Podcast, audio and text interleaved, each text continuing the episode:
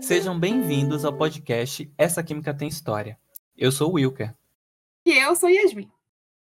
Eu sou a Júlia e hoje vamos falar da Mileva.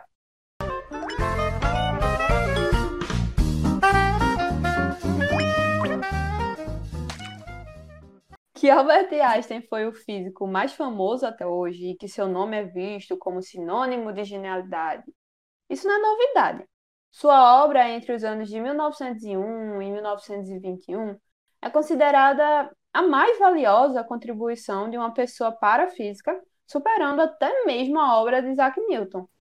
Os vários artigos abordando o movimento browniano, o efeito fotoelétrico, a teoria da relatividade espacial e a teoria da relatividade geral continuam sendo os fundamentos da física moderna.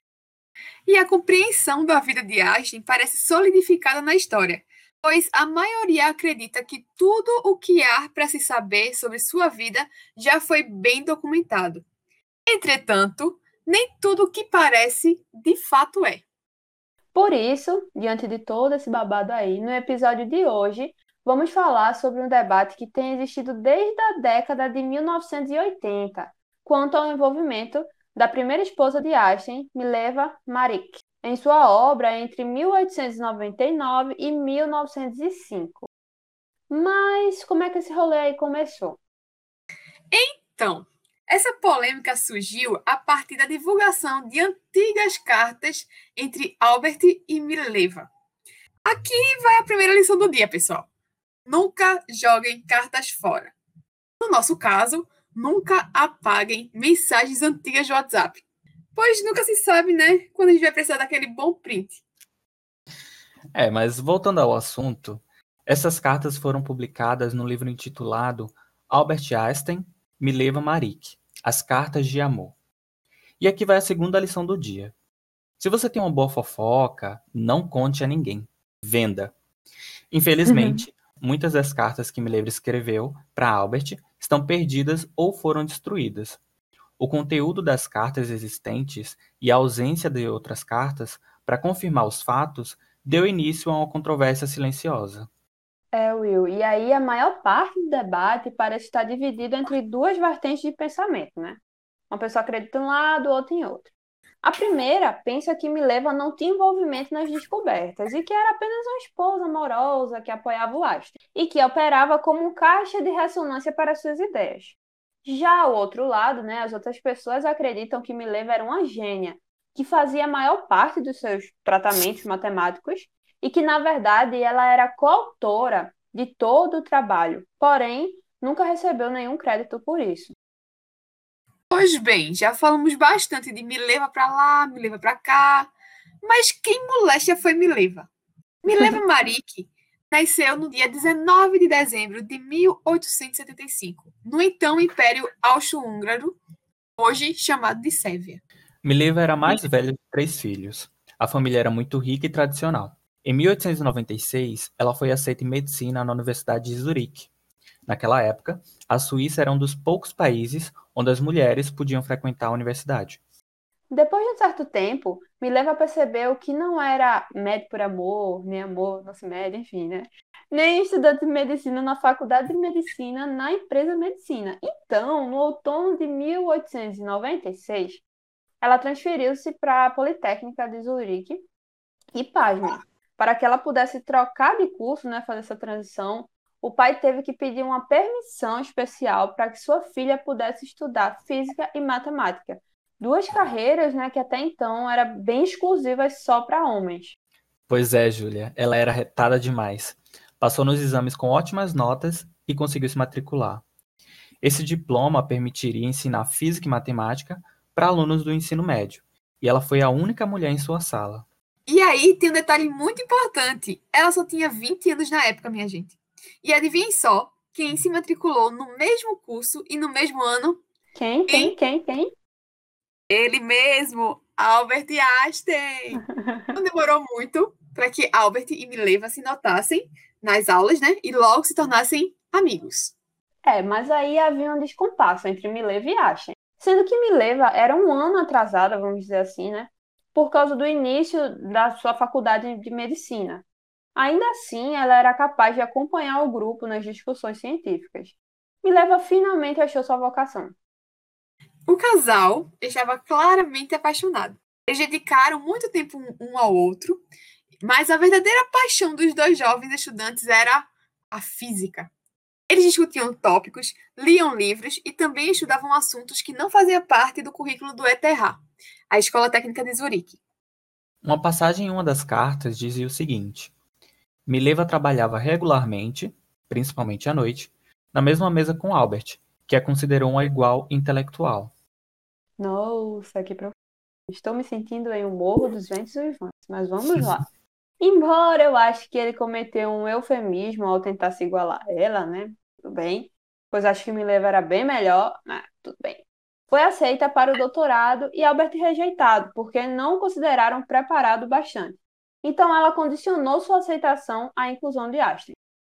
Mileva, melhor matemática do que ele, revisava os erros de seu amante. E não eram poucos, tá? Einstein escreveu: Ela resolve meus problemas matemáticos. A jovem estava obcecada em encontrar um fundamento matemático para a transformação da matéria em energia, compartilhou essa fascinação com Albert, que achou interessante a ideia de sua parceira. Em 1900, eles terminaram o um primeiro artigo sobre a capilaridade. Era um trabalho conjunto, mas só ele assinou. E aí você imagina o porquê, né? Bem, naquela época, uma assinatura de uma mulher desacreditava o trabalho. Ela não reclamava a autoria porque queria que Einstein triunfasse e arrumasse um emprego para que se casasse com ela. Poxa, para uma história que antes parecia um livro de romance, até que a realidade nua e crua apareceu rapidinho, né? Dizem que a frase no meio da dificuldade encontra-se a oportunidade é do Einstein. E acho que agora nós podemos entender o real significado por trás, né? Com certeza. Mileva parecia demonstrar gratidão patológica, dependência psicológica e humildade doentia. Tudo isso a gente sabe o nome, né, meninas? Então, machismo que chama, para quem não sabe. É, a carreira acadêmica de Mileva foi interrompida no início de 1901, quando ela ficou grávida. Naquela época, Zurique já tinha uma política de controle de natalidade. Ela poderia ter interrompido a gravidez, mas decidiu ter o bebê. Nessa época, eles não estavam casados ainda. Quando estava com três meses de gestação, fez o exame final de diploma pela segunda vez, não passou e, estranhamente, suas notas em física foram mais baixas do que na tentativa anterior. Ela era incrivelmente inteligente, mas o estresse de estar secretamente grávida e não casada conclui que a família de Albert já havia demonstrado desdém por ela de todas as maneiras possíveis deve ter sido insuportável. No final de janeiro de 1902, Mileva deu à luz a sua primeira filha, Lizel, na Sérvia. É, e aí entra um detalhe, né? Bem pequenininho, para não dizer ao contrário. Albert, na verdade, ele nunca visitou a Sérvia para conhecer o bebê. Certamente ele não queria que sua família descobrisse sobre a criança ilegítima, já que eles ainda não eram casados. A menina teria tido escarlatina. E tanto Mileva quanto a criança viviam na casa dos pais de Mileva. Gente, só para a gente se situar, escarlatina é uma doença contagiosa provocada pelo streptococcus, os sintomas incluem irritação de pele, dor de garganta e febre alta. Naquela época, como se não tinham antibióticos né, necessários para o tratamento como se tem hoje, esse tipo de doença costumava matar. Na verdade, não se sabe ao certo se ela foi dada para adoção ou se morreu de escarlatina. Só se descobriu que Mileva tinha tido essa filha depois de descobertas as cartas, porque o casal Einstein Marik nunca falou sobre isso abertamente. Por volta de 1902, Albert conseguiu um emprego como especialista técnico. Mileva ficou feliz por Albert agora ter trabalho, porque isso deu ao relacionamento deles a segurança de que precisava e permitiu que continuassem seus estudos. É, embora Mileva não estivesse mais na universidade, seu interesse pela física continuou, assim como seu amor por Astrid.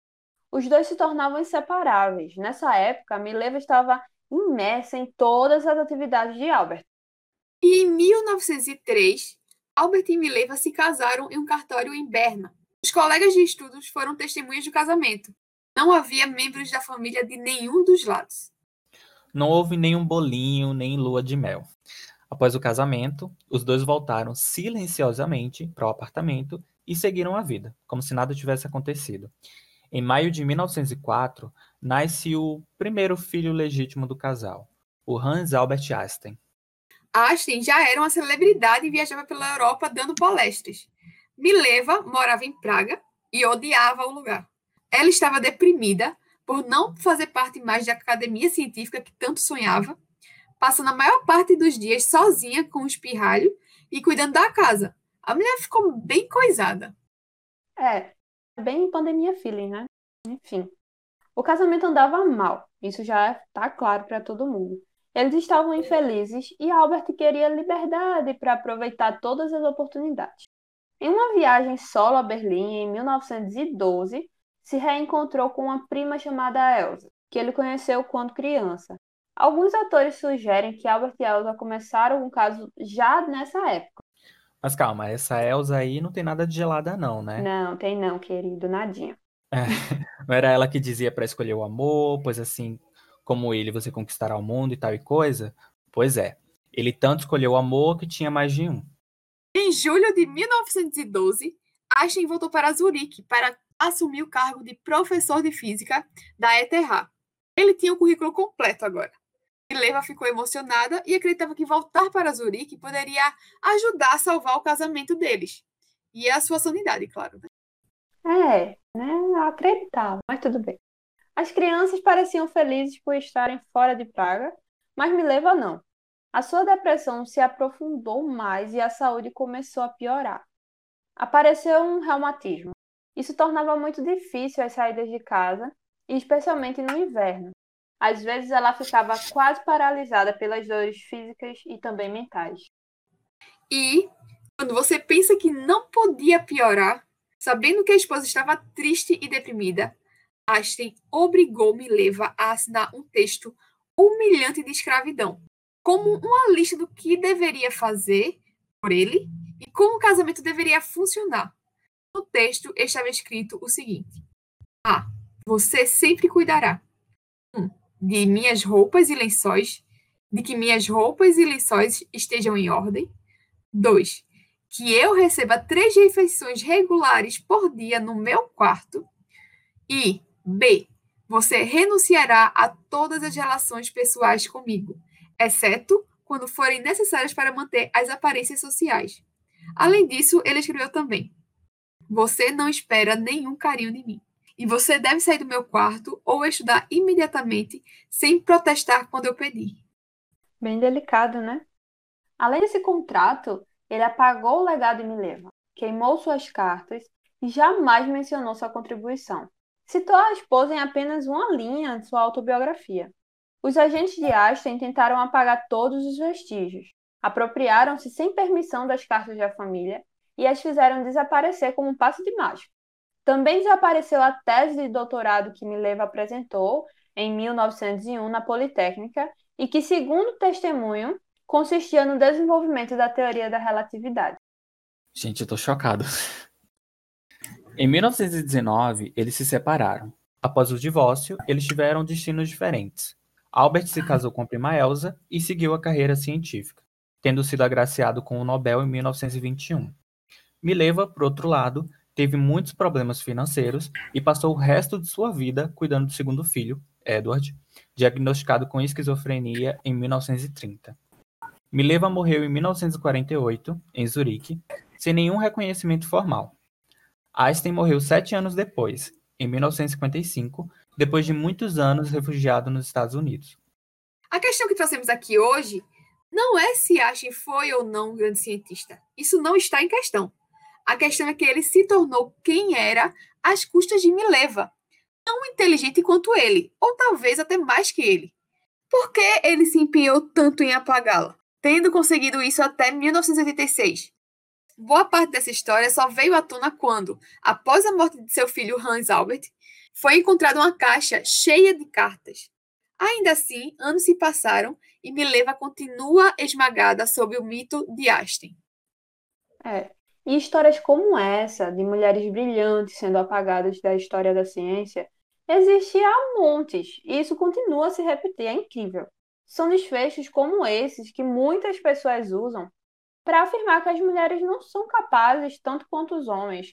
E vemos isso em diversas áreas, né, gente? Principalmente nas exatas, em que a participação feminina ainda é pequena. Como alguém consegue se defender e promover seu trabalho em uma sociedade que não ouve sua voz? Correção, que não quer ouvir. Ou ainda, como escolher um destino diferente daquele que já escolheram para você? Bem, são assim, mesquinhas e trágicas, as consequências do sexismo. Bom, minha gente, aqui vai o terceiro e último conselho de hoje. Não acredite em tudo que contam para você. Uma mesma história pode apresentar três lados: a sua, a do outro e a verdade. Apenas essa última pode ser vista como absoluta. As demais são bem relativas. E em uma sociedade desigual, quando um dos lados é mulher, fica fácil a outra versão ser vista como a verdade absoluta. Essa Química Tem História fica por aqui. Se você caiu de paraquedas no nosso podcast, nos siga no Instagram, petquímicaufpe. Deixe por lá sugestões de pauta, elogios e críticas. Construtivas, claro. Esperamos que tenham gostado do episódio de hoje e até a próxima. Tchau, tchau. Este foi o Esta Química Tem História. Para acompanhar os próximos episódios, assine o feed do podcast no seu aplicativo preferido. Estamos no Spotify e no Anchor.